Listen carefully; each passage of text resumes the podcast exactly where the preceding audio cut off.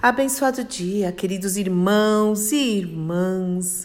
Que a graça, a paz, o amor, a alegria do Senhor, que é a nossa força, esteja sobre a sua vida, sobre a sua casa, em mais esta manhã, onde as preciosas misericórdias do Senhor se renovaram Louvado, engrandecido e adorado seja o seu nome pelas suas misericórdias, pela sua graça, pelo seu amor, pelo seu perdão, pela sua exortação, pelas suas instruções, por tudo, glória seja dada ao nome do Senhor, porque nós acordamos nessa manhã, porque nós estamos respirando e temos a expectativa daquilo que o Senhor vai fazer em nossas vidas e através das nossas vidas também. Seja bênção, não queira ser só abençoado, se dispõe a ser bênção na vida de outras pessoas, em nome do Senhor Jesus Cristo. Sim, nós temos a nossa agenda, está começando mais uma semana,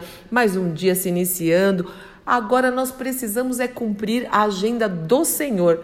Pai, nós fizemos o nosso plano, mas pode mexer, muda aqui, acrescenta ali, tira ali, porque Deus é soberano, nosso Pai é soberano e os caminhos dele são perfeitos. E ele fala que os pensamentos dele são muito mais altos e nós precisamos ter essa mente, a mente de Cristo, pensar nas coisas que estão, é, nas coisas que são de cima, diz a palavra de Deus, nas coisas que são de cima. Meu irmão e minha irmã, eu não sei como você começou essa semana e esse dia, mas eu quero te incentivar a viver mesmo a nova vida que Cristo te deu, a nova vida que Cristo nos deu. As coisas velhas já passaram.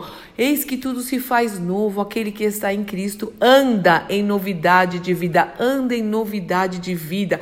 Nós não dependemos das notícias, não dependemos do, do, governo, nós não dependemos de nada, nós dependemos totalmente do Senhor. Sim, essa dependência nós temos totalmente do Senhor.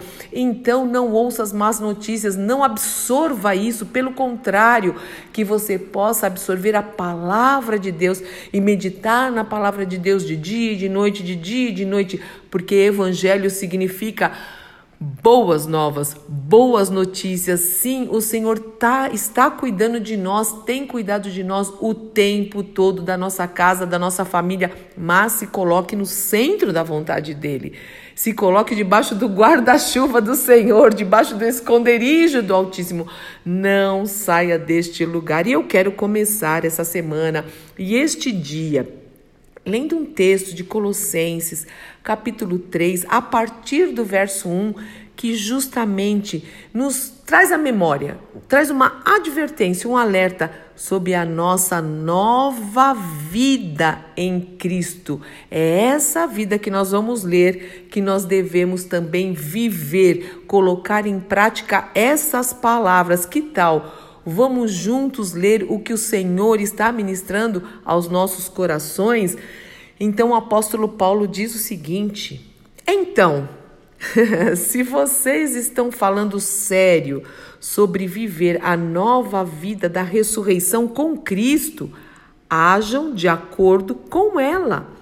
Busquem as coisas norteadas por Cristo não fiquem se arrastando por aí, cabisbaixos, absorvidos com o que está à frente de vocês.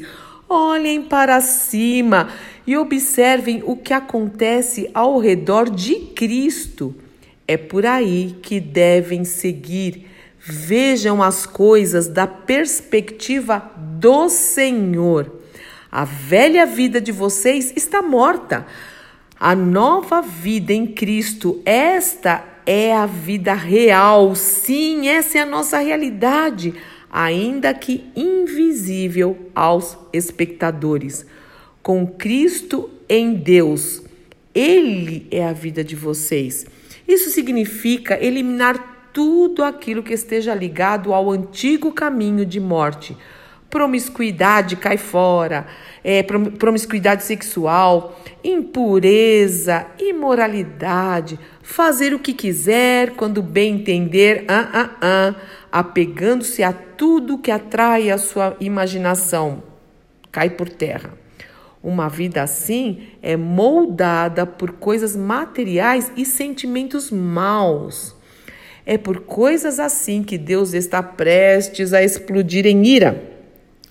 Não faz muito tempo, vocês viviam fazendo tudo isso, esse monte de tranqueira, esse monte de lixo, sem conhecer nada melhor.